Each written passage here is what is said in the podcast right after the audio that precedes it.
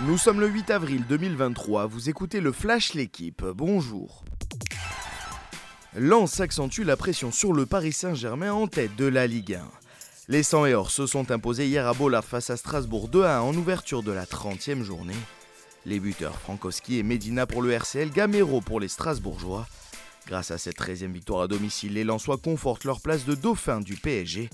Avec 63 points, les Artésiens reviennent à 3 unités des Parisiens en déplacement ce soir à Nice. Première victorieuse pour Hervé Renard à la tête de l'équipe de France féminine.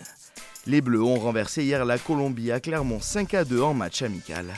Menées 2-0, les Françaises ont réagi grâce à un but de Euro et deux doublés de Cascarino et Le Sommer. Rappelé après deux ans d'absence, la Lyonnaise a inscrit ses 87e et 88e buts en sélection. Prochain match face au Canada mardi prochain. Deuxième défaite de la saison en Euroleague pour Monaco face à Belgrade. Battu à l'aller, la Roca a chuté hier à domicile face aux Serbes 88 à 84. Elio Kobo a terminé meilleur marqueur de la rencontre avec 23 points. Au classement, les joueurs de la principauté sont assurés de finir quatrième. Sixième, le partisan pourrait même retrouver les Monégasques en quart de finale. Clermont ne verra pas les demi-finales de Challenge. L'ASM s'est incliné hier sur la pelouse des Scarlets 32 à 30 en quart de finale.